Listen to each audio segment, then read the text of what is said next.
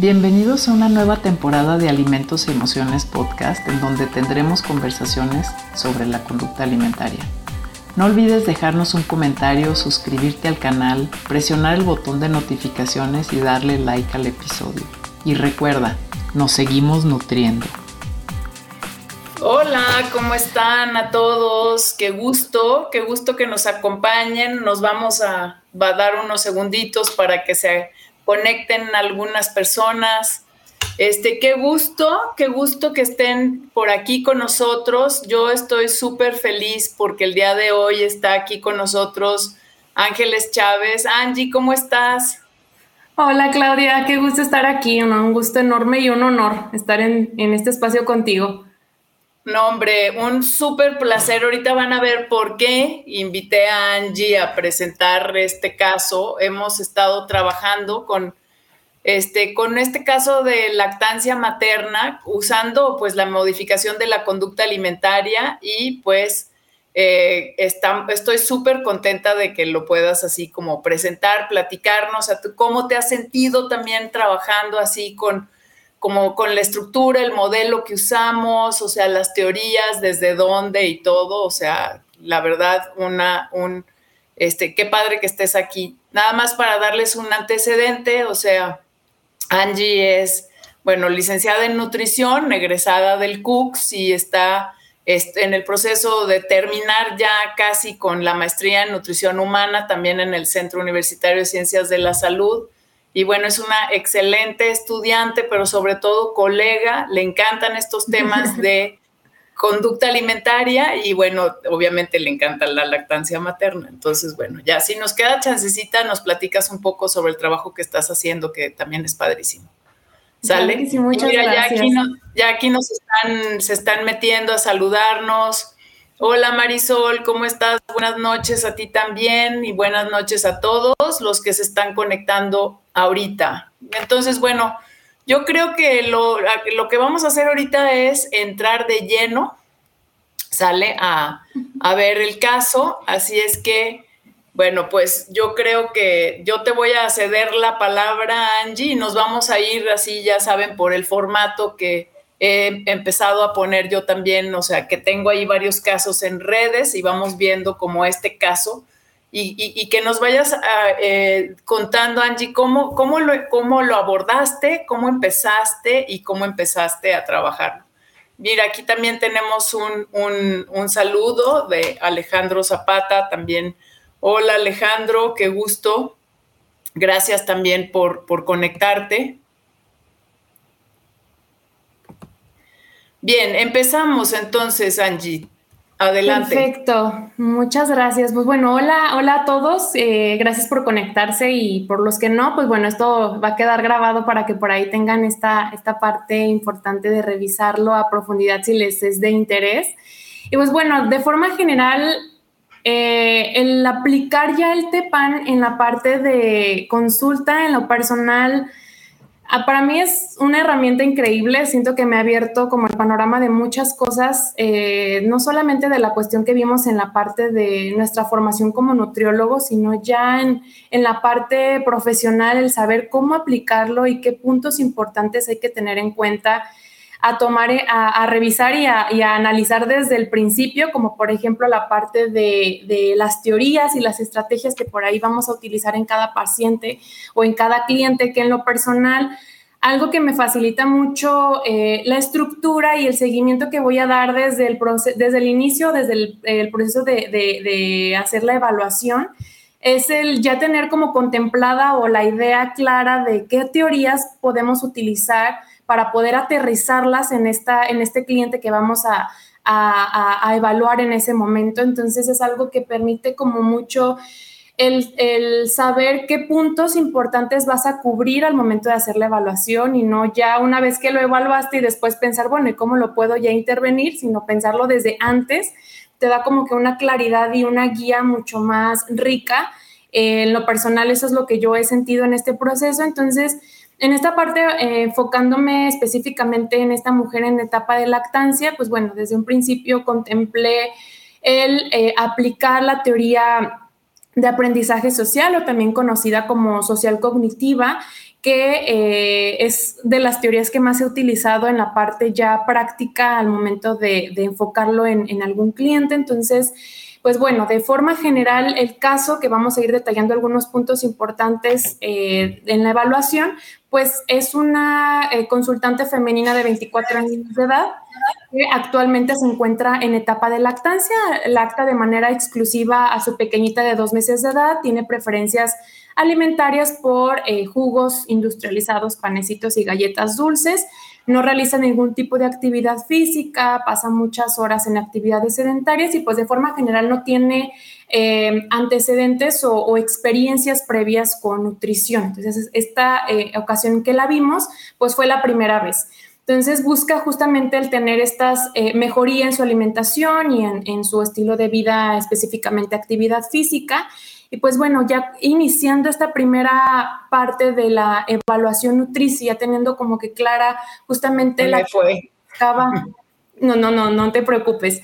Teniendo bien claro como que justo esta teoría que íbamos a aplicar, pues bueno, ya empezamos como que a, ver qué puntos claves de la terminología y de la... Oye, Angie, perdón, te voy, te voy a interrumpir. O sea, tú dices, ok, yo voy a usar la teoría del aprendizaje social, pero, o sea, entonces sí, para quizás tal vez para los que no conozcan tan a fondo la teoría, o sea, ¿cuáles son como los puntos básicos que tú estarías buscando dentro de tu evaluación? O sea, para empezar a hacer tu evaluación como con ese lente, pues. Porque yo sé que ya nos dijiste, pero yo, y también sé que te la sabes, y también sé que la sabes trabajar, pero es así como, bueno, y, si me tienes para alguien que nos está escuchando o está viendo el caso aquí en YouTube o lo está escuchando en Spotify, puede decir, pues eso suena muy bien, pero yo no tengo idea. ¿Qué es, eso?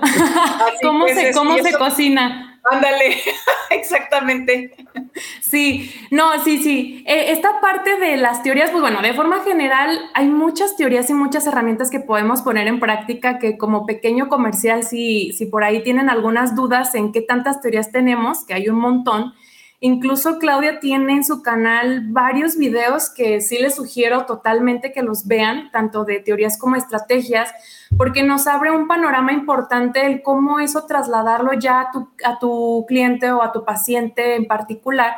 Y en este caso, eh, hablando específicamente de la teoría de aprendizaje social o social cognitiva, buscaba como justamente esta, habla mucho de esta relación dinámica que hay entre la persona, entre el ambiente, entre, entre sus comportamientos que tiene eh, para la modificación de alguna conducta. Entonces se toman en cuenta tanto la parte personal o individual de la persona, el ambiente en el que se desenvuelve, busca mucho el, el aumentar la capacidad o la autoeficacia que el cliente tiene para el cambio de alguna conducta. Entonces, teniendo en cuenta estos como puntos característicos de esta teoría, nosotros lo podemos aterrizar en nuestro cliente en particular, cómo yo puedo buscar, identificar estos puntos o las barreras y facilitadores, por ejemplo, a los que se, enfrenta el cliente.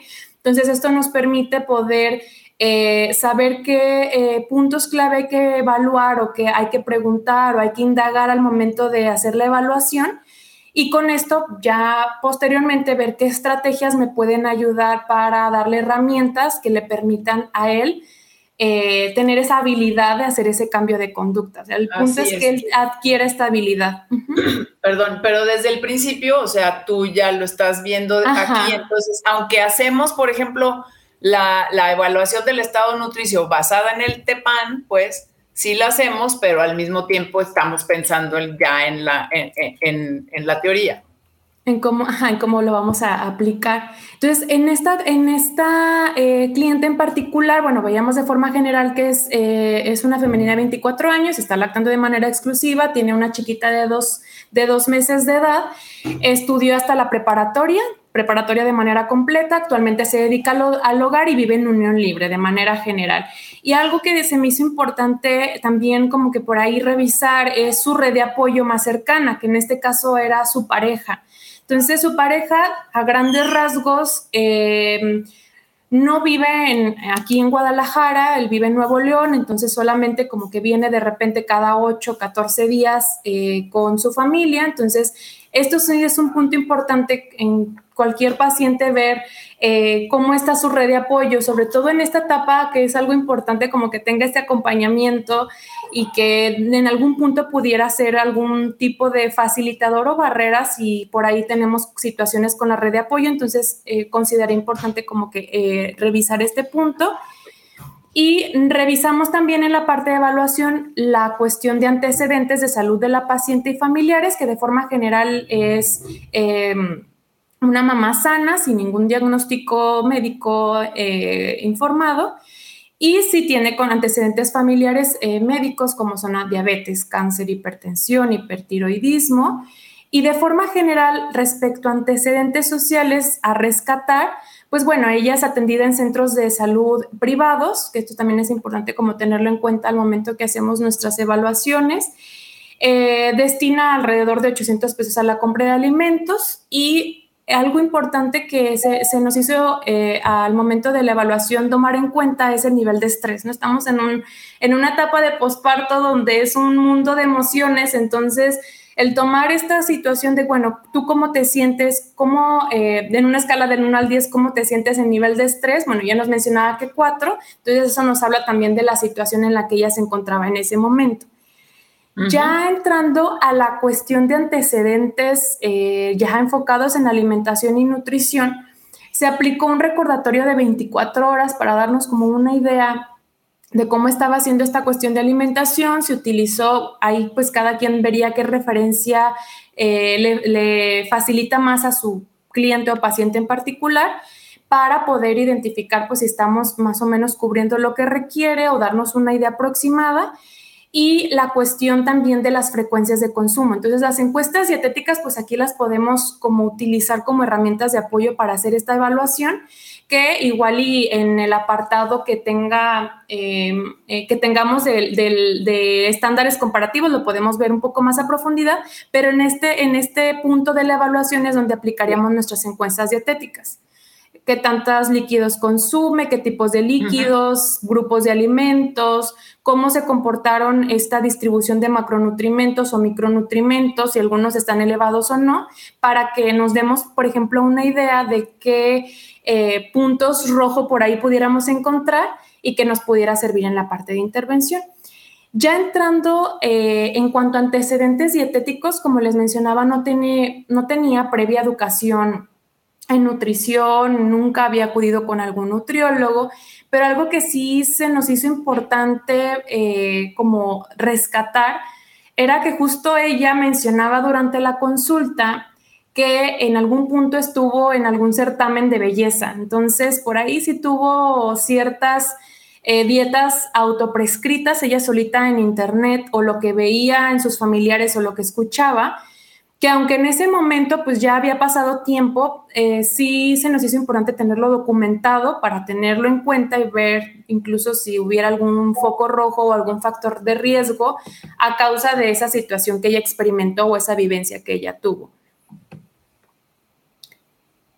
Ya en la parte de conocimientos, creencias y actitudes, por ejemplo, ahí ya podríamos nosotros como revisar qué es lo más importante que identifiquemos en ese paciente. Por ejemplo, en esta parte, en este cliente, eh, se nos hizo eh, crucial revisar cómo es su motivación, que veíamos que incluso son puntos que nos permiten aplicar ya la teoría o aterrizarla en esta cuestión de, la, evaluación. Exactamente. Ajá, qué tan motivada está realmente, su, su, nivel de autoeficacia, que es algo muy sencillo. A lo mejor si no tenemos herramientas como que para evaluarlo con algo estructurado, bueno, en una escala del 1 al 10, ¿cómo tú te sientes? O cómo, eh, qué tan capaz te sientes de lograr algún cambio en la parte de las emociones que a veces por atender a los clientes rápido se pierde de vista estos puntos que son muy importantes porque es un factor que nos va a permitir saber si por ahí va el que se esté adhiriendo o no a la intervención que estamos aplicando, por ejemplo. Entonces, pues este punto se evaluó. Hasta ese momento, en esa primera consulta, pareciera que estaba en un nivel pues adecuado, me reportaba un nivel 8 tanto en motivación como en autoeficacia y mencionaba que estaba contenta por su bebé, entonces, pues bueno, hasta ahí veíamos que todo estaba bien en esta cuestión eh, de emociones, motivación, autoeficacia. Y sí, te voy a detener tantito, nada más para que si alguien, recuerden que si tienen preguntas, o sea, por favor háganlas en el chat, porque entonces así las podemos también contestar referente obviamente al caso, ¿verdad? Porque muchas veces estamos como muy acostumbrados en la parte de todos los antecedentes de alimentos, de antecedentes de alimentos y nutrimentos, a poner como toda la parte dietética, pero no estamos acostumbrados a recolectar toda esta información sobre conducta alimentaria, conocimientos, creencias, etcétera, ¿no? Así es que esto a mí me parece que sí es como muy importante. Sí. Va, adelante. Ya le bajo yo aquí a la conducta para que puedas ver toda esta parte, también toda la parte de la conducta, de la adherencia, etcétera, de las conductas a la hora de la comida. Y todo esto viene en el TEPAN también mencionar esto.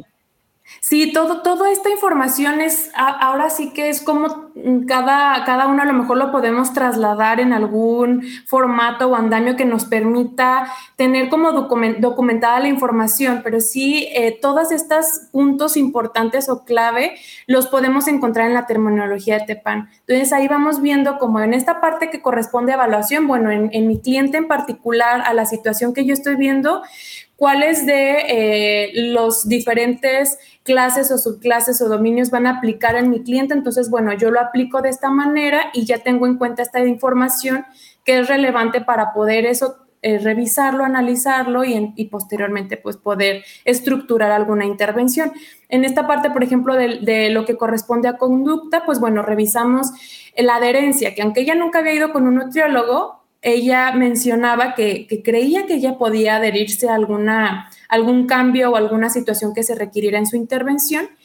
Y en cuanto a la conducta a la hora de comer, pues sí es como importante revisar, bueno, cuántos tiempos de comida está realizando mi, consultante o mi cliente, eh, en qué horarios más o menos según sus actividades, cuánto tiempo duran sus comidas, que por ejemplo ella en particular al estar en una etapa de lactancia, algo que mencionaba mucho era de, bueno, yo realizo tres tiempos de comida, pero pues mi bebé no es a libre demanda, es 24/7, entonces pues tengo tres tiempos de comida, pero pausados, porque si mi bebé me pide comer, pues bueno, ya dejo mi comida, la amamanto y luego ya pues me lo termino de comer ya cuando termine, entonces esos puntos también son importantes a revisar al momento de que pues estamos como que eh, haciendo esta primera evaluación qué alimentos prefiere, qué alimentos evita, que ya veíamos que ya tiene muchas preferencias por lo dulce. Eh, la red social, que también veíamos que, pues bueno, su red principal de apoyo, pues no viven ahí, pero aparte de eso, a ella le cuesta mucho trabajo el socializar con otras personas, el pedir ayuda. El, eh, el, hecho de ella sentirse o estar sola, para ella mencionaba que es algo que le gusta, o sea, ella disfruta mucho estar sola, no le gusta socializar. Entonces son puntos que también el, ese ambiente que volvemos a la parte de la teoría ya aplicada, el revisar cómo es esta parte de ambiente en el que ella se desenvuelve, pues nos permite ver como estrategias que le permitan a ella como em, contar con herramientas para la mejora de la conducta que, que en ese momento se tome como prioridad. ¿Qué factores afectan al acceso de los alimentos o provisiones relacionadas con la alimentación y nutrición? Esto es otro punto que, hay que es importante revaluar. En esta parte no, no aplicaba ningún tipo de dificultad al respecto.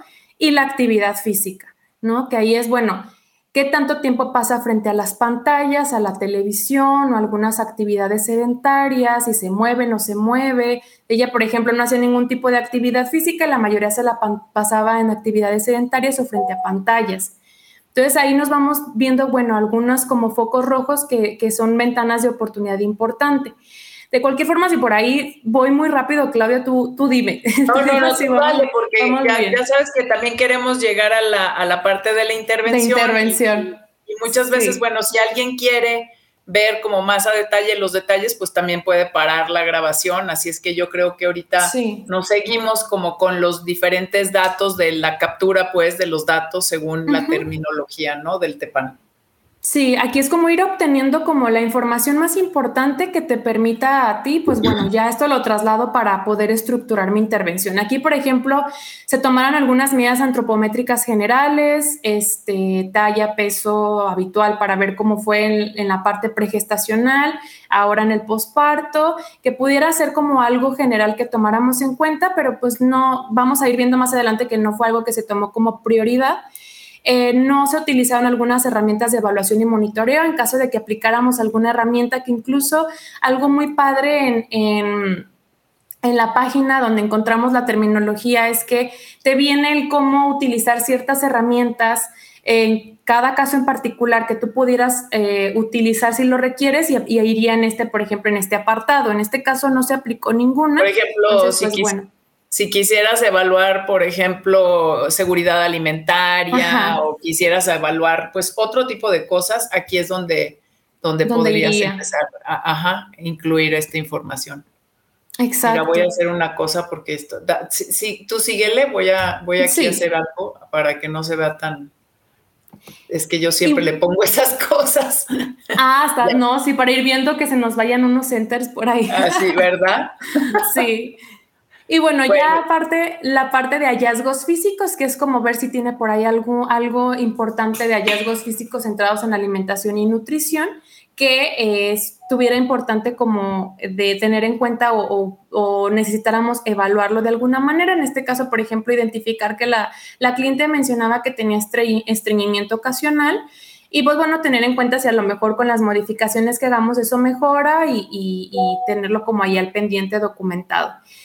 Este apartado de estándares comparativos, que es una opción en la que justamente nos propone la el, el, PAN en estructurar en, nuestro, en nuestros datos al momento de hacer nuestra evaluación, nos permite tener todo lo que hicimos en la parte de, de recolección de información en la evaluación, cómo yo lo voy a interpretar y qué referencia voy a tomar en cuenta para esa interpretación. Entonces, aquí de forma general, por ejemplo, veíamos cómo eh, tenía una ingestión excesiva de, energía, era insuficiente en agua natural acorde a las necesidades en las que se encontraba en ese momento, era excesiva en ingestión de jugos industrializados, insuficiente en leche, tomaba muy, con muy poca frecuencia lácteos, en la parte de, por ejemplo, grupos de alimentos, eh, eh, ingería insuficiente en grupos como frutas, verduras, cereales, leguminosas.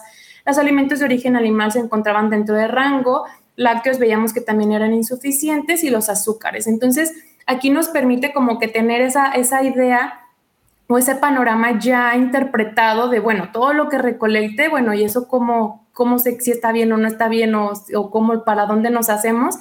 Este apartado de estándares comparativos nos permite tener siempre referenciado cómo estamos interpretando la información que recolectemos. Cómo fue, por ejemplo, su distribución de macronutrientes, si está equilibrado o no, si es suficiente o no a las necesidades de, tu cliente en particular. Lo mismo con los micronutrientes, que aunque se evaluaron todos al momento de hacer el análisis con el software que se utilizó, únicamente en este caso, por ejemplo, eh, se me hizo importante poner únicamente los que estaban alterados, si estaban excesivos o insuficientes. Los que estaban pues dentro de rango, pues entonces probablemente a lo mejor no se podrían poner o si se podrían poner, los podríamos poner en anexos, podría ser alguna otra opción. Y lo mismo con, las, con la antropometría que se, que se evaluó, si está dentro de rango o no, si por ahí hay algún factor de riesgo. Por ejemplo, en este caso, pues que identificamos que tenía por ahí entraba dentro del rango de, criterio para diagnosticar sobrepeso y con riesgo de eventos coronarios o diabetes por su circunferencia de cintura, pero pues bueno, ahí ya vamos identificando ciertas, ciertos puntos eh, o, nos permite eh, tomarlo en cuenta para nuestra lista de problemas y en colaboración con el cliente poder identificar de todas estas listas de problemas que fuimos identificando y que también nos permitió nuestros estándares comparativos, cuál va a ser nuestra prioridad. Que algo que, Porque se hay una lista bastante grande. Bastante. aquí una página. sí. Y no vamos a, a lo mejor a tratar todos en un mismo momento, porque pues si no, la cliente ya no va a regresar, porque va a decir, no, pues son un montón de cosas, pues entonces ya mejor ya, ¿qué hago? Entonces, el, eh, justamente... Perdón, y muy importante también perdón, ponerle a los a la lista de problemas, o sea, las categorías de las etiologías, o sea, eh, de, estos problemas que tiene, o sea, qué etiología, qué, qué o sea, cuál sería la probable etiología de estas listas, por ejemplo, de problemas que, presenta. Exacto. Y que incluso, por ejemplo, si visitan la página, ahí hay un apartado donde van a encontrar, ¿de dónde saco? Aquí la tengo. O sea, si visitan la página, entonces aquí me va a sacar ahorita un poco, ¿eh? tienen que estar en la versión en inglés, sale porque en la versión en español todavía no está traducido.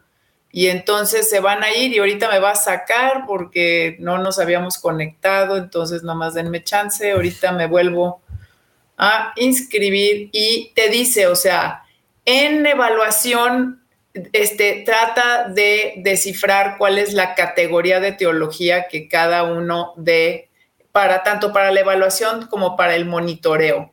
Y entonces te pide que, que, que, decidas, o sea, según tú, qué teología tienen los problemas que tú encontraste, ¿no? Entonces son teologías de, de, creencias o actitudes, de conocimiento, de función física, fisiológica, psicológica, social, de tratamiento, de acceso, pero ah, tengo un videíto aparte que explica nada más este tema de las categorías de etiología para que lo puedan ver aparte y les pongo el link aquí abajo, ¿sale? Pero entonces Angie lo que hizo pues fue tratar de definir de todos los problemas que tiene, pues cuál cuál era su, cuál qué categoría pues de teología. ¿Por qué? Porque la teología finalmente nos va a decir qué tipo de intervención nosotros debemos de hacer. Entonces, si quieres, Angie, ya vámonos aquí al diagnóstico nutricio, porque si no aquí vamos a estar 100 horas, este, dos horas viendo cada caso. y tampoco los queremos aburrir y sí queremos llegar a esta parte de intervención.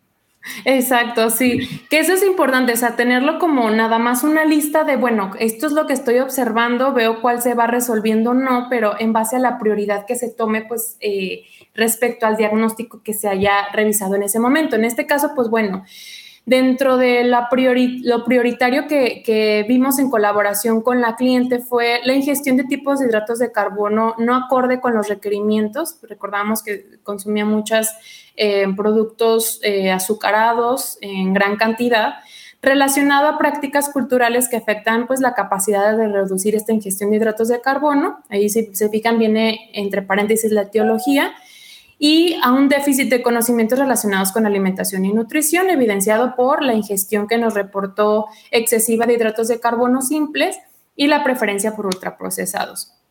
Otro diagnóstico a la par que consideramos importante eh, también tenerlo en cuenta como prioritario era que era muy inactiva físicamente. Entonces, pues esa parte también es, es eh, eh, crucial pues tenerla como en cuenta para ir buscando estrategias que poco a poco le permitan ir eh, mejorando, por ejemplo, esos puntos que eh, se acordaron en esta primera intervención. Y que ella también quería, quería de alguna forma ir modificando, ¿no? Entonces, por eso.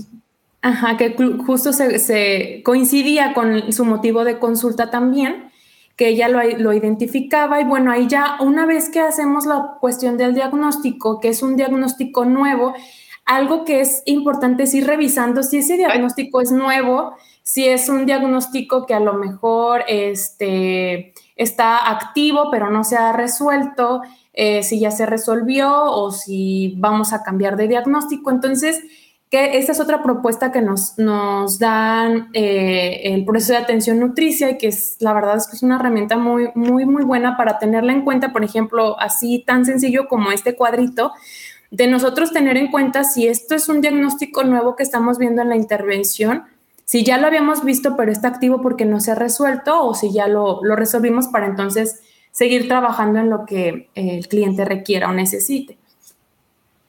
Muy bien, entonces ahora sí ya con, con, todo, la intervención. El, con todo el tema de, de, de, apoyar a nuestra clienta pues a modificar su conducta, cómo, cómo, cómo se hace la propuesta, ¿no? De la intervención en este caso. Exacto, ya una vez que recolectamos toda esta información, que incluso en algunas ocasiones, por ahí si alguno de ustedes ya ha aplicado esta, esta herramienta, podrán darse cuenta que a veces con el simple hecho de empezar a hacer preguntas clave o que, permitamos que, el cliente se exprese y hagamos esta parte de involucrarlo en la, en la, en la, en la sesión, ellos solitos te van arrojando mucha de la información que vimos arriba. Tú le vas dando estructura, pero mucha de esa información incluso conforme va pasando la consulta ellos te lo van dando. Entonces aquí ya al momento que llegamos a la intervención, em, es muy importante revisar en base al diagnóstico y a la etiología, pues cómo podemos impactar para resolver ese problema. En este caso, eh, en particular con esta, con esta mami, pues bueno, en la, en la parte específicamente relacionada con la prescripción nutricia, buscamos ciertas metas que le permitieran a ella mejorar esta parte de alimentación y nutrición y eh, se vio de forma general buscar estrategias que la llevaran hacia una dieta general saludable.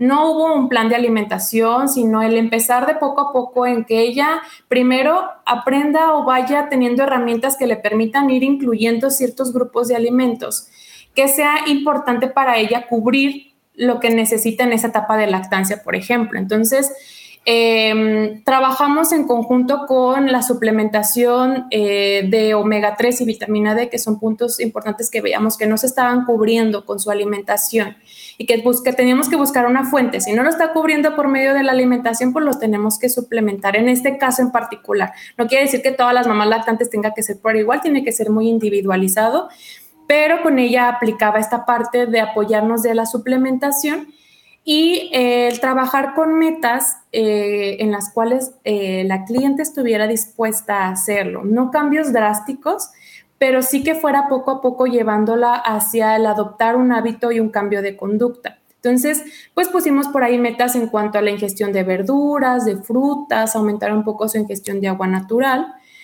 y trabajar en estos puntos que veíamos de los hidratos de carbono simples como son jugos y postres, ¿no? Entonces, Claramente de un día a otro no se lo íbamos a quitar y no es la idea de restringir, sino que ella aprenda a, elegir alimentos que sean de mayor calidad. Exacto, no, no es la idea de prohibir, sino que ella solita empiece a, a, aprender a elegir los alimentos que le proporcionen mayor calidad de nutrimentos. Si se le antoja una galleta, pues se la va a comer y la va a disfrutar, pero poco a poco va a ir trabajando en ella solita, aprender a autorregularse.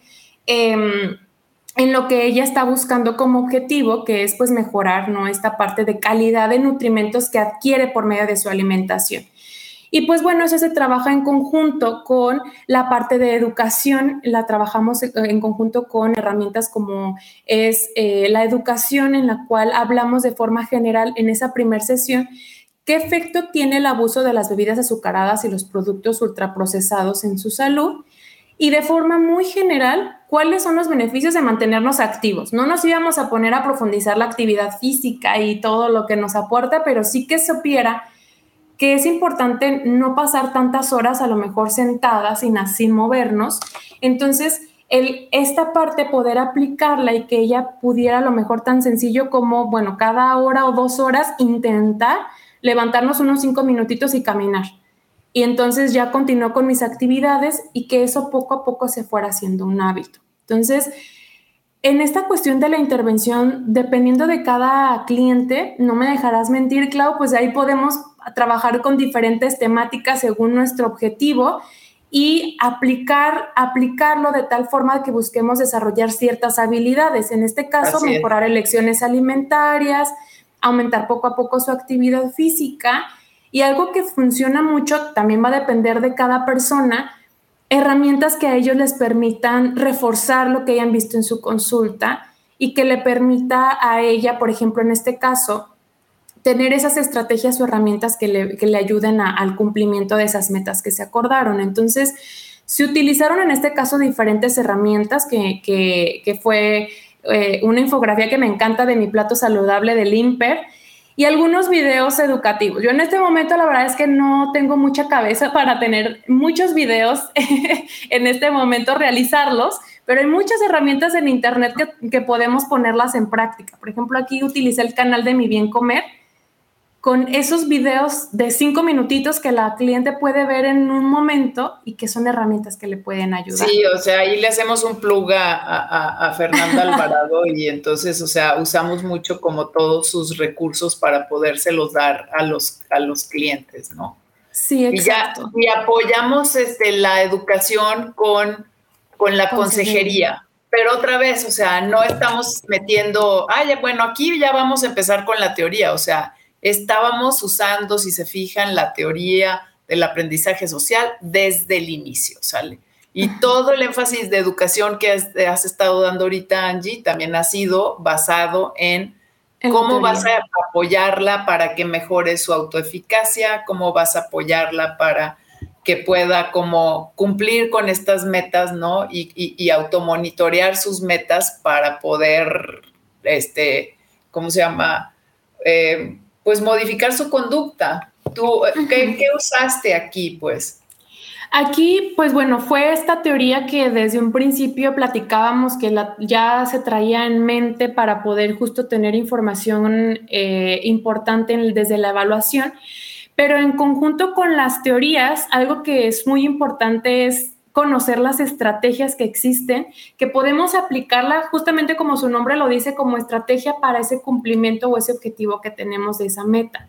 Entonces, en este caso en particular de las estrategias que se tomaron en cuenta fue la entrevista motivacional.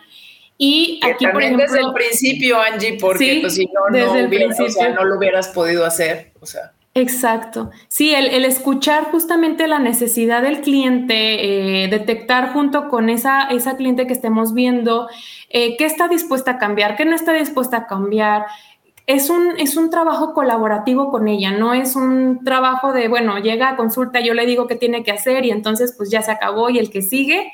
No, realmente la entrevista motivacional justamente nos permite, además de obtener mucha información valiosa desde el principio en la evaluación, escuchar ella realmente qué está dispuesta a hacer y qué no.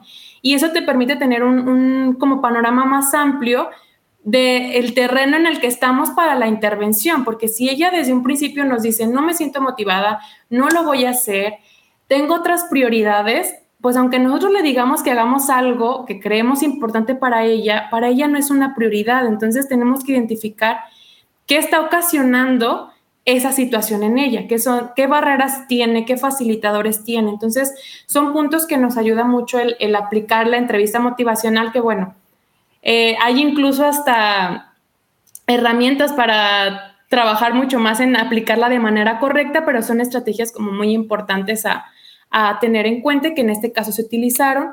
El establecimiento de metas o el automonitoreo, que la cliente llevara un registro si no tenemos un registro, pues difícilmente podemos tener como esta parte de, evaluar el progreso que ella tenga. Entonces, esta cuestión del establecimiento de metas en conjunto con su automonitoreo permitía justamente, y lo vamos a ver eh, a más adelante, cómo había sido su progreso, identificar si el plan de acción que formulamos en esa primera consulta pues estaba funcionando o no. El apoyo social, que en este caso pues veíamos que por ahí le costaba socializar, le costaba la parte de su red de apoyo, no tenía a lo mejor cerca a su pareja. Y el control de estímulos, que es otra estrategia que se puede utilizar, por ejemplo, en ella, que tenía mucho acceso a productos ricos en azúcares simples, entonces, pues bueno, el control de estímulos nos permite evitar a lo mejor tener disponible eso y que ella pueda tener como que esa parte de estrategia para evitar recurrir a eso si no lo tiene tan al alcance. Y pues la parte de resolución de problemas que se nos hizo muy importante esta estrategia justamente para identificar esas barreras y facilitadores que ella encuentre en su semana de automonitoreo y que nos permitan reestructurar si es necesario reestructurar la intervención o el plan de acción para que ella realmente tenga lo que requiere para poder adquirir esa habilidad para el cambio de su conducta. Ya en la parte de coordinación del cuidado, pues bueno, ahí tomamos en cuenta si vamos a colaborar con algún otro profesional de la salud que consideremos importante. En este caso fue con su asesora de lactancia, con su pediatra y sí eh, pusimos como esta parte de valorar posible apoyo por parte de psicología para estar observando esta cuestión de que le costaba socializar, si por ahí a lo mejor veíamos alguna situación de alarma y sobre todo esta parte emocional que eh, pues poco a poco a lo mejor conforme van pasando el, tiempo y la experiencia, puedes identificar, por ejemplo, el hecho de que ya no tenga su pareja cerca desde el día uno, yo imaginé que en algún punto eso iba a, cobrar factura y efectivamente fue, o sea, esta parte emocional pues también influye mucho en, el, en, en su adherencia, ¿no? A la intervención que pudiéramos plantear juntas. Entonces, pues, aquí déjame, nada más te, detengo tantito, o sea, me parece perfecto. Aquí lo que hacemos, y esto es mucho para efecto de que nada más así como que pensemos, o sea, como cuántas sesiones realmente nosotros pensamos que tomaría para que nosotros podamos hacer los cambios, ¿sale? Y aquí se, o sea, y, aquí, bueno, Angie plantea que alrededor de unas cinco sesiones, y luego también se planea más o menos como un monitoreo, o sea, de lo que quieres hacer, ¿sale? Esto porque lo que quiero hacer es irme al seguimiento un poco del caso para que vean, o sea, cómo vamos a evaluar, que eso es algo muy, muy padre también del PAN, que es cómo voy a evaluar las metas que se propusieron, ¿no? Entonces ya vieron que Angie puso toda una serie de metas en colaboración con su clienta. Aquí en la planeación del monitoreo, bueno, pues qué es lo que queremos que se, que, se logre en estas sesiones y qué es lo que vamos a estar midiendo en cada una de estas sesiones, pues, o si sí lo vamos a medir. Pero miren, esto creo que es como lo más bonito, o sea, a la hora de que ya la, clienta, la consultante regresa, pues, a, su, regresa ya de nuevo a ver a Angie, ¿qué pasa, no? Así cuéntanos, Angie, porque esto me encantó como tu forma de percibir, ¿sabes? Cómo vamos a evaluar cada uno de los indicadores arriba que son, por ejemplo, la prescripción nutricia, la, educación y la consejería, que son los, los, indicadores principales, y, cómo, va, cómo mediste cada uno de ellos para este, para evaluar si sí cumplió las metas o no las cumplió.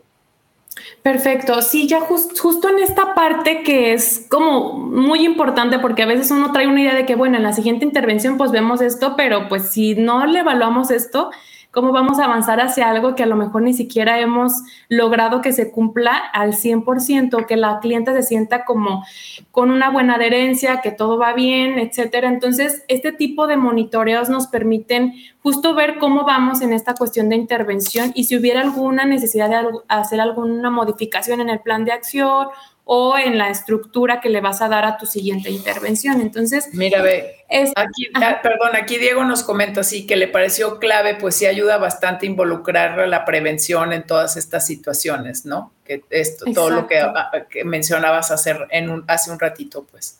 Gracias, Diego. bueno, aquí también está Clio, que también nos saluda, así es que, hola Clio, qué gusto. Hola Clio. Ahí está, ya. Entonces, vámonos a, que nos cuentes cómo está este monitoreo, cómo lo planteas y cómo, cómo también este, añades como toda esta parte de hacerte también comentarios a ti misma de cómo va el avance, qué, qué pudo lograr, ¿no? Sí, sí, aquí, por ejemplo, en esta tabla que es como una forma en la que a lo mejor pudiera ser práctica al momento de hacer el progreso o el monitoreo del, del cumplimiento de sus metas, algo que sí es como importante es ir revisando eh, y tener en cuenta, bueno, de las metas que se acordaron o que yo voy a evaluar, eh, a qué indicador este, me está refiriendo esta meta o eh, cuál fue la meta que se planteó. Si hubo algún comentario o alguna observación que yo como nutriólogo observé en la consulta, el por qué a lo mejor no lo cumplió, si lo cumplió, en qué cantidad lo cumplió. Y entonces con esto poder revisar qué tanto ha sido su progreso si eh, el porcentaje de logro ya estuvo al 100% y lo cumplió perfecto y se siente muy bien en el avance o por ahí tuvo algún retroceso, entonces ir identificando las metas que vamos evaluando, si están en progreso, si están eh, ya cumplidas, es algo que nos permite identificar justamente cómo vamos con este proceso de intervención y si ocupáramos hacer algún ajuste. Aquí, por ejemplo, las metas que habíamos planteado eran respecto a la prescripción nutricia, veíamos que era la ingestión de hidratos de carbono simples. ¿Cómo íbamos a evaluar esto? Por medio de eh, las metas que se plantearon respecto a la ingestión de jugo y eh, la cantidad de, galletas o postres dulces que estaba eh, consumiendo en ese momento la cliente. Y entonces buscábamos no eliminarlos ni satanizarlos, sino el ir regulando la ingestión para que ella aprendiera a elegir los alimentos que iba a consumir en su día a día. Entonces, por ejemplo, ahí tuvo un progreso. Eh, un cumplimiento, perdón, de alrededor del 70%, no lo cumplimos al 100, pero es un avance. Entonces, sigue la meta en progreso, no la ha cumplido, pero ven, vamos observando cómo la, cliente va progresando en, esta, en este cumplimiento de metas hacia el cambio de esa conducta o hábito. La ingestión de verduras. Sí, perdón, nomás quiero hacer, o sea, un comentario que es, o sea, toda, aquí estas son todas las metas que Angie había puesto arriba, ¿no? Entonces, la, tú, tú, las pones, vas evaluando, o sea, cada uno, que, bueno, que, y quiero hacer un comentario, no es las metas que Angie puso arriba, es las metas que acordó con su clienta, que su clienta estaba dispuesta a, llevar a cabo, ¿sale? Pero una cosa que, a mí me parece como muy importante del, del, PAN, del, del, seguimiento de cualquier este, paciente o cliente, es que no nada más evalúas las metas, de la prescripción nutricia. O sea, evalúas también las metas de la educación, sale. Entonces aquí yo tengo como muy claro de lo que, de lo que acordaron que iba a modificar de, comer o de comida, sale. Si sí se cumplió o no se cumplió. Pero entonces ya me voy a la parte que, que a mí me parece quizás un poco más novedosa porque quizás pensar en si cumplió la meta o no, sí, pero pero ¿qué, cumplió de, lo que se propuso hacer de, por ejemplo, de la parte educativa, ¿sale? O sea, de la parte, por ejemplo, de evitar estar sentada, de los videos que, le habías pedido que viera, o sea, si lo hizo o no lo hizo.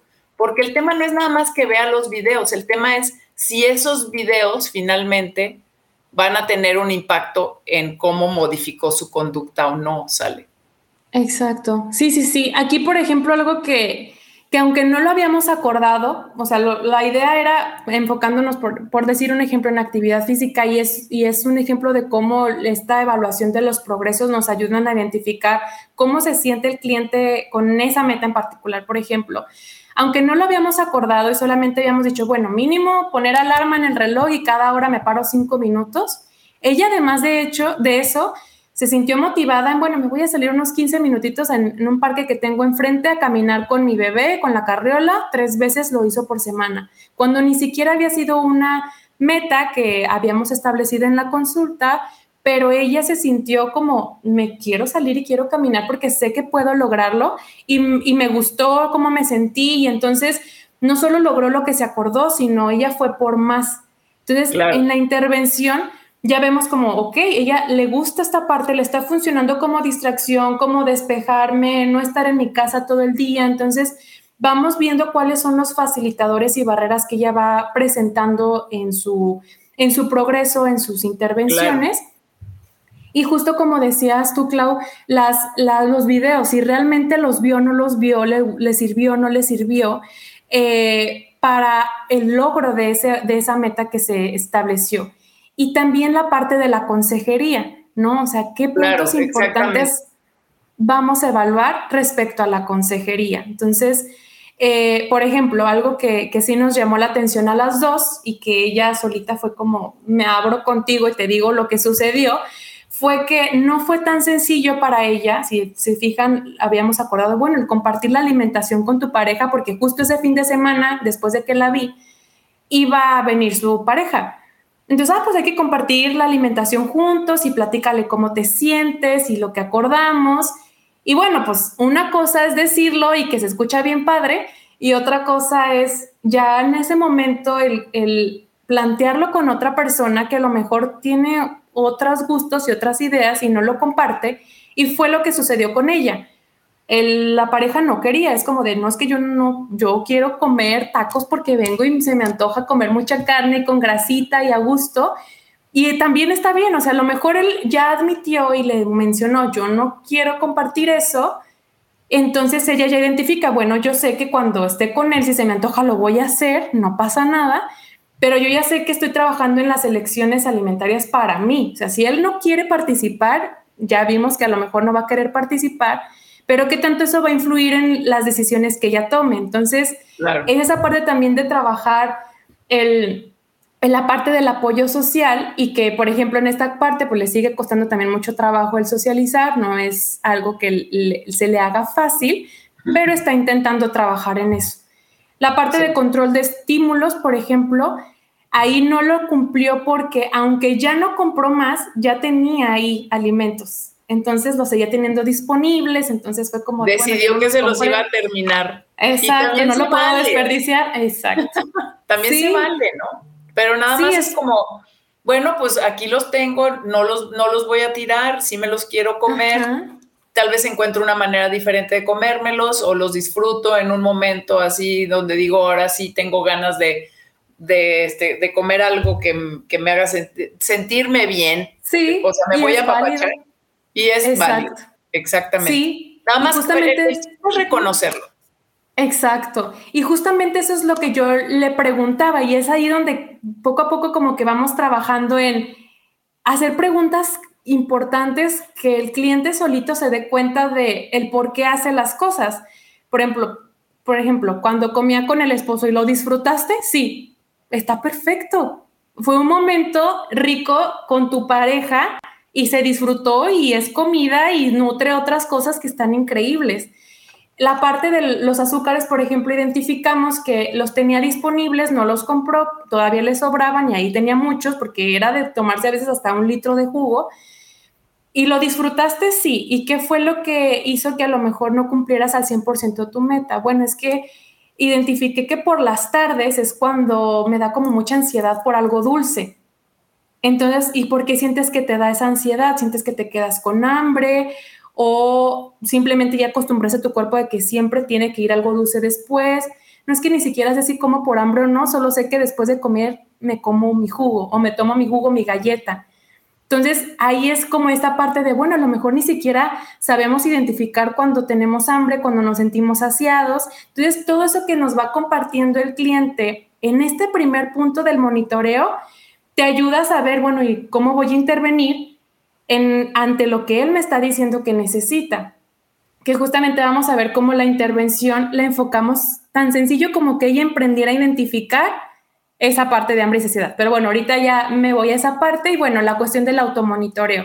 Si realmente cumplió su plan de acción que estructuramos en conjunto en consultas, hizo sus registros y pues bueno, si lo hizo, no cumplió al 100% sus metas, pero tuvo un progreso muy bueno. Y al final algo que se me hace muy importante tener en cuenta, el que ellos mismos hagan como su, su autoevaluación, ¿no? Bueno, yo qué tanto me adherí, realmente qué tanto siento que me adherí. Esto no es algo que, por ejemplo, yo puse, es algo que ella mencionó. Yo siento que tuve una adherencia regular. Le mencionaba, excelente, buena, regular o mala. ¿Sientes que fue tu adherencia lo que vimos y por qué? No, pues siento que fue regular este, porque me hace falta organizarme o porque me hace falta esto. Entonces, ellos se van abriendo, pero lo, toman como esa responsabilidad de que es al final de cuentas para ellos, nosotros los acompañamos, pero ella es la que toma sus decisiones al final. Perfecto. Y realmente ahí, o sea, esa sería pues nuestra evaluación de las metas en, una segunda cita que, que si se fijan, o sea, nos da para no tener que hacer ni siquiera una evaluación del estado nutricio si nosotros no necesitamos hacer más, porque yo con eso tengo para nada más revisar, o sea, y decir, bueno, vamos ajustándolo y qué te parece si para la próxima vez entonces ya acordamos tener unas metas. Pero ahí lo que puede pasar es que finalmente tú dices, bueno, pues tal vez me faltó preguntarle un, poco más de información relacionada, o sea, le vuelvo a preguntar ciertos puntos y vacío otra vez una parte de evaluación que no está contenida como en la evaluación del progreso de las metas que se hicieron. Y ahí ya nada más para ir cerrando, para, porque si no también cuando se ponen muy largos los casos o los podcasts o algo, este, muchas veces también como que se hace un poco pesado pero si se fijan, está toda la parte de nuevo de ver cómo ella fue haciendo como sus cambios. Volvemos a hacer los estándares comparativos. O sea, ahí queda la lista de problemas, o sea, que, que, que, se habían este, detectado y se detecta si hay alguno, por ejemplo, nuevo o en este caso, cuáles fueron los nuevos que te, que te surgieron que ella identificaba e incluso veíamos pues que le estaba costando adherirse. Entonces, bueno, ahí vemos que hay falta de adherencia. Entonces vemos cómo a lo mejor se agrega a, la parte de problemas, pero en diagnóstico mm, seguimos con el mismo diagnóstico eh, activo porque no lo hemos resuelto, porque seguimos trabajando en ese caminar hacia resolver esa situación, que ella se siente tranquila, que pueda hacer esa modificación del hábito. Y lo mismo, o sea, continuamos con esta cuestión de, bueno, ¿y cómo voy a enfocar la intervención? En esta parte no nos mm, enfocamos en hacer cambios de metas. Eh, mantuvimos las mismas metas. perdón, después de que mantienes tus dos diagnósticos, o sea, ya nada más, es más, la misma, la misma evaluación del monitoreo, pues te da para, para ir poco a poco como ya volviendo a ver si cambias o no las metas en la intervención, pues. Exacto, sí, exacto. Si acaso, por ejemplo, aunque permanecieron los mismos diagnósticos de forma general, a lo mejor identifiqué ciertas etiologías que a lo mejor pudieran haberse modificado en algún punto, pero a lo mejor persistía el mismo problema, a lo mejor ya no era tanta, tanta falta de conocimientos, ya lo conocía, pero a lo mejor siento que me hace falta organizarme o la falta de apoyo. Entonces ahí pues podríamos ir revisándolo y irlo adaptando a la intervención. En esta casa pues bueno, no, no hicimos una modificación en metas, tampoco le íbamos a saturar si todavía ni siquiera habíamos avanzado el otro pasito, pero sí trabajamos en lo que ella identificaba que le estaba costando y que podía ser incluso una barrera, el qué está pasando en las tardes que me hace sentir como mucha ansiedad por comer. Entonces es como, ok, hay que identificar si no te estás quedando con hambre. O sea, el punto no es que pases hambre, el punto es que comas y elijas lo que te permita a ti sentirte bien. Pero qué tal si a lo mejor estamos comiendo por comer. Entonces, esta parte de, de que aprendiera a identificar su nivel de hambre y saciedad es algo que le ayudó a ella a revisar que justamente había ocasiones en las que terminaba de comer su alimento, se comía sus galletas o lo que sea, o su jugo, etcétera.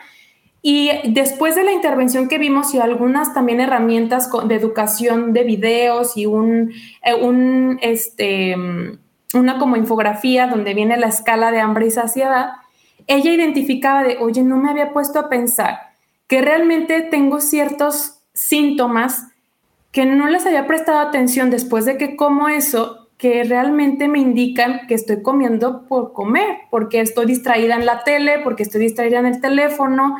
Y entonces cuando menos pensé ya me lo acabé, pero realmente no, es, no escuché a mi cuerpo si realmente tenía hambre o estaba comiendo porque pues ya me acostumbré a que luego tengo que comérmelo a fuerzas. Entonces ahí es como de, ah, ok, entonces voy a ser más consciente en mis tiempos de comida. Y entonces trabajamos en, en esa parte tan sencilla como en, estoy aquí y ahora en mi comida y dejo a un lado el teléfono que me está distrayendo de este proceso y que a lo mejor no me voy a pegar a nada si no empiezo tan sencillo como el identificar y el, el estar el aquí y el ahora al momento de que como, por ejemplo. Entonces, eso trabajamos en ese punto con herramientas de apoyo igual. Sí, o sea, con, la, misma la consejería que de alguna forma lo que hace es pues apoyar a la parte educativa pues de, las señales de hambre y saciedad. Pues yo creo que aquí, o sea, finalmente aquí ya después de esta parte de volver a, hablar de todo lo que fue su proceso de intervención, en realidad pues ya nuestra siguiente cita pues lo que va a pasar es que vamos a volver a evaluar todas las metas y cómo, y, cómo hasta si se lograron o no se lograron y cómo se van logrando después de, cada cita. Sí, cuáles ya se lograron. Sí, exactamente. Yo no sé si ahorita haya alguna pregunta, este, quizás de, de los, eh, de, de, los, de las personas que nos están escuchando si no hay preguntas ahorita ya de las personas que nos están escuchando, pero también hay preguntas, por ejemplo, para otra ocasión, o sea, cuando ya quede este, eh, en, el canal esta entrevista, o sea, y si después tienen preguntas, no duden en, en escribirlo, en escribirnos, en hacérnoslas y entonces a ver si así de esa forma este, podemos contestarles pues las preguntas que tengan en relación a cómo se fue desarrollando este caso. Yo realmente espero que esto haya sido útil. A ver, aquí sí ya, ya apareció una, una pregunta de Diego. Vamos a ver. Este dice Diego, ¿qué es lo más recomendado hacer si el cliente logra una meta y después recae? Los factores son los mismos que cuando se acordó la meta o tengo una idea, pero estoy inseguro. A ver, entonces si tú tienes una persona que recae, pues que eso es como, así es la vida. O sea, yo digo, no es así, hay una recaída, vámonos todos a morir porque se comió un chocolate, ya saben. No, o sea, la vida es eso, o sea, la vida es tener también situaciones en donde recaes. ¿Tú qué recomendarías, Angie? Primero, identificar realmente si, si, el, si el cliente en esta parte, por ejemplo, es consciente de que fue una recaída, cómo se sintió al respecto y qué barreras y facilitadores eh, pudieran haber, por ejemplo, barreras afectado a esta situación de recaída. Y ahí una estrategia que, que serviría mucho es la resolución de problemas, como el guiarlo nuevamente a ver, a ver, entonces, ¿qué fue lo que sucedió? ¿Cómo podemos trabajar? Y que él colabore, o sea, porque a veces eh, tendemos pues nosotros a decir, bueno, puedes hacer esto y puedes hacer lo otro, pero el cliente en su realidad, ¿qué es lo que puede hacer? Bueno, si ya tuve esa situación, ¿qué puedo hacer? Porque el cliente te va a decir, o sea, cómo lo puede resolver también, si tú le preguntas, o sea, no te va, te va a decir, o sea, a ver, ¿por qué crees tú que recaíste, entre comillas, verdad? O sea, ¿por qué crees, no? Entonces, lo que pregunta Diego, si, o sea, si los factores serían los mismos, pues tal vez en ese momento se le presentó una situación, entonces también eso ayuda también como para quitar toda esta parte de culpa, ¿no? Que sentimos de que, ay, no cumplí todas las metas, porque también andar midiendo metas puede ser como muy restrictivo, ¿saben? O sea, así como de que te sientas bien culpable porque no lo hiciste, no lo lograste, o sea, eh, no, no es tampoco es para todos, o sea, andar midiendo metas, o sea, hay gente que le ocasiona muchísimo estrés y tampoco estamos este, tratando de hacer eso, ¿no? Entonces, sí, es como individualizarlo, totalmente. Exactamente. Entonces, bueno, yo, yo realmente, o sea, tenía muchísimas ganas de compartir este caso este, con todos y con, y con todo el público de Alimentos y Emociones Podcast, porque la verdad sí me parecía que, que, que, que que lo, desglosaste de una manera así como padrísimo, ¿no? Y, fue como ir viendo cómo ibas usando cada una de las estrategias y, que las ibas integrando. Entonces, este, yo te quiero como dar las gracias mucho, Angie, por haber estado aquí el día de hoy con nosotros. Les puse hace rato, este, bueno, estas son las redes sociales de Angie, tanto en Facebook como en Instagram Está como arroba Chávez. Les voy a poner abajo en la descripción este, para que la contacten, este, para que también tengan cita con ella. Ella trabaja obviamente todos estos temas de lactancia materna, es su especialidad. Y, este, y, bueno, también les quiero comentar que esto, em, les puse ahí también por ahí en redes eh, estamos como ahorita vamos a empezar a hacer algunas cositas, unos cambios con, con alimentos y emociones.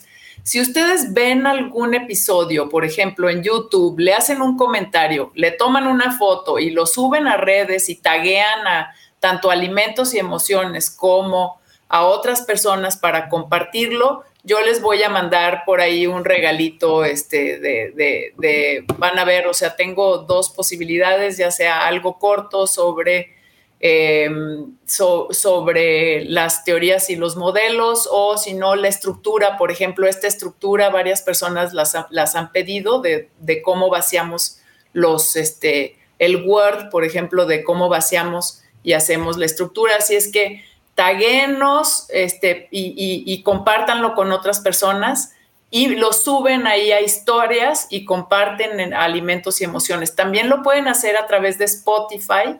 Para poder crecer la comunidad pueden este, ponerle unas estrellas en Spotify al, al canal este, le sacan una foto, también lo montan en historias y ahí también lo comparten con diferentes personas y con alimentos y emociones y también les mandamos un, yo les mando por ahí un regalo y me comunico con, ustedes por mensaje directo.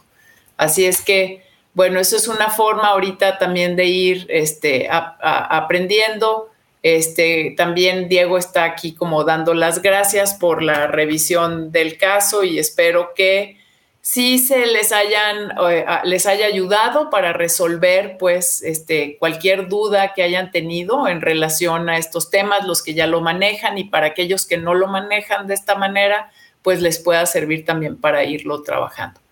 Así es que bueno, yo les agradezco mucho que hayan estado aquí con nosotros el día de hoy. Angie, a ti sobre todo muchísimo. Gracias por compartir. gracias a ti. Este gracias a ti por la invitación. Y a todos por estar aquí. Y pues yo les recuerdo que pues nos seguimos nutriendo. Así es que nos vemos a la próxima. Un abrazo para todos y no, no olviden taguearnos, sale y compartir el canal. Hasta la próxima. Gracias por escuchar este episodio de la temporada 5 de Alimentos y Emociones Podcast. Si te gustó este episodio y quieres apoyar al canal para que sigamos creciendo, déjanos un comentario, suscríbete al canal, presiona el botón de notificaciones y dale like. Y recuerda, nos seguimos nutriendo.